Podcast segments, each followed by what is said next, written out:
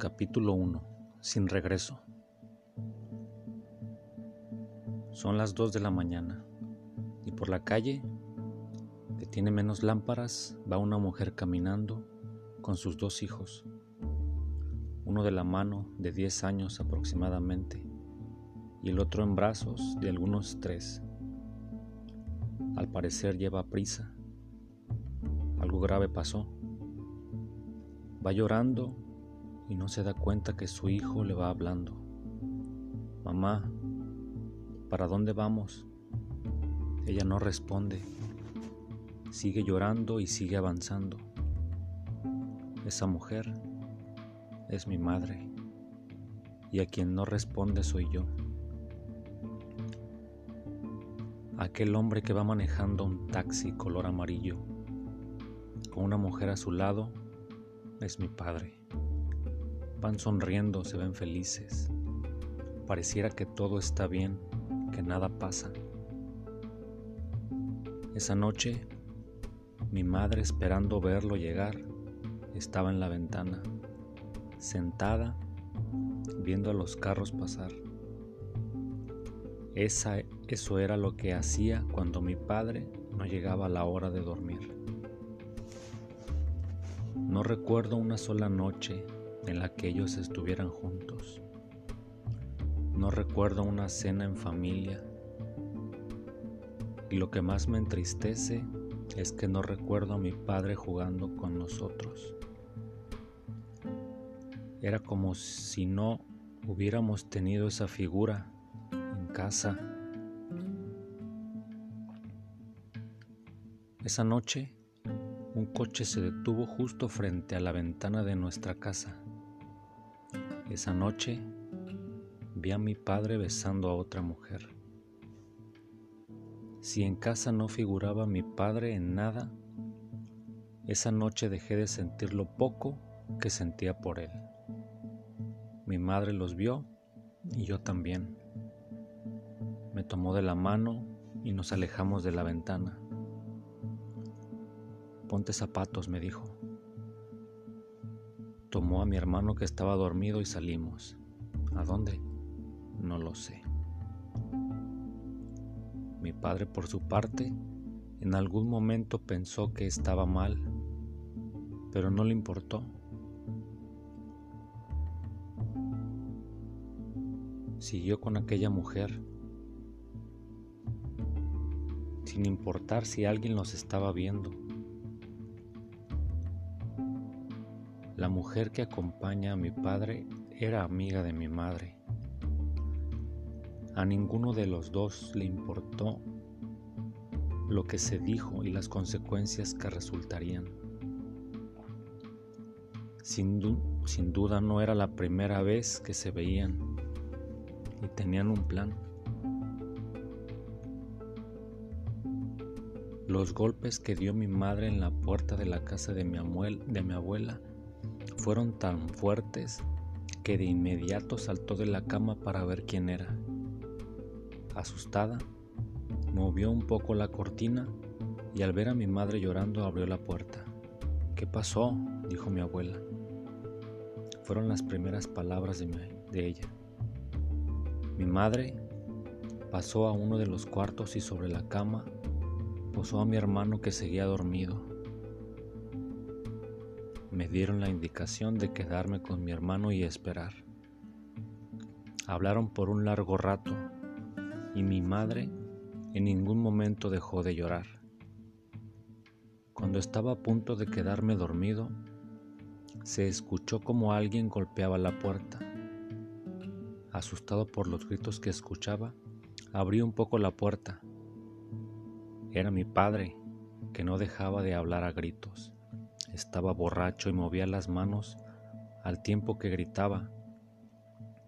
Mi abuela tratando de calmarlo, le sujetó una mano, pero de inmediato se logró zafar. Caminó hacia donde estaba mi madre y sin pensarlo dos veces levantó su mano derecha y la dirigió con fuerza hacia la cara de mi madre. Mi abuela no pudo hacer nada para evitar eso y yo no iba a dejar que siguiera. un sentimiento dentro de mí se apoderó de mi ser y el que había sido mi padre hasta ese momento dejó de serlo. Llorando de coraje caminé hacia donde estaba ese hombre. Levanté la mano con la intención de darle un golpe también, pero él supo lo que iba a hacer y de un empujón me lanzó hacia el suelo. Llorando me levanté y fui corriendo hasta él dándole un golpe donde pude Nuevamente me lanzó, solo que esta vez lo hizo con más fuerza y mi cabeza dio contra la mesa que estaba cerca. Tal vez en ese momento mi padre se arrepintió de lo que había hecho. Tal vez no quiso que pasara así. Mi madre fue hasta donde estaba yo, me abrazó, vio a mi padre. Vete, por favor, le dijo. Mi padre se quedó inmóvil. Por un momento quiso quedarse, abrazarnos y pedir perdón. Lo vi en sus ojos, pero no pudo. Supo que nos había perdido. Dio la vuelta y se fue. Lo que pasó esa noche marcó el destino que seguiríamos. Esa noche dejé de creer en mi padre y ver a mi madre de otra manera.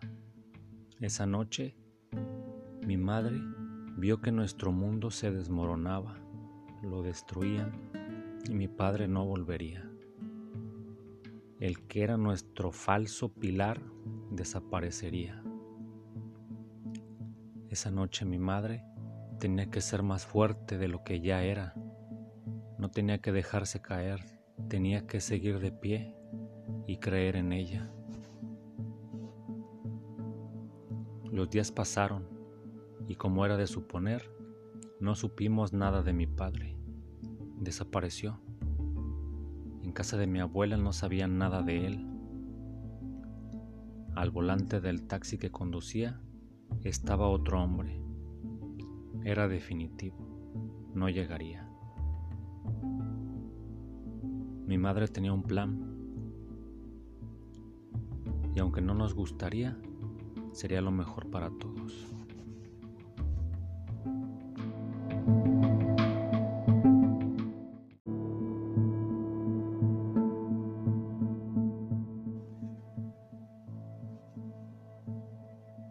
Capítulo 1. Sin regreso. Son las 2 de la mañana y por la calle, que tiene menos lámparas, va una mujer caminando con sus dos hijos, uno de la mano de 10 años aproximadamente y el otro en brazos de algunos tres. Al parecer lleva prisa. Algo grave pasó. Va llorando y no se da cuenta que su hijo le va hablando. Mamá, ¿para dónde vamos? Ella no responde. Sigue llorando y sigue avanzando. Esa mujer es mi madre y a quien no responde soy yo. Aquel hombre que va manejando un taxi color amarillo con una mujer a su lado es mi padre. Van sonriendo, se ven felices. Pareciera que todo está bien, que nada pasa. Esa noche, mi madre esperando verlo llegar, estaba en la ventana, sentada, viendo a los carros pasar. Esa, eso era lo que hacía cuando mi padre no llegaba a la hora de dormir. No recuerdo una sola noche en la que ellos estuvieran juntos.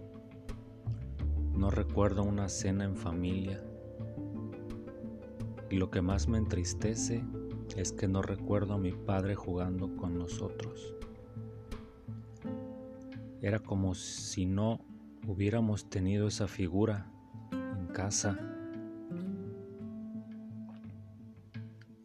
Esa noche, un coche se detuvo justo frente a la ventana de nuestra casa. Esa noche vi a mi padre besando a otra mujer. Si en casa no figuraba mi padre en nada, esa noche dejé de sentir lo poco que sentía por él. Mi madre los vio y yo también. Me tomó de la mano y nos alejamos de la ventana. Ponte zapatos, me dijo. Tomó a mi hermano que estaba dormido y salimos. ¿A dónde? No lo sé. Mi padre, por su parte, en algún momento pensó que estaba mal, pero no le importó. Siguió con aquella mujer, sin importar si alguien los estaba viendo. La mujer que acompaña a mi padre era amiga de mi madre. A ninguno de los dos le importó lo que se dijo y las consecuencias que resultarían.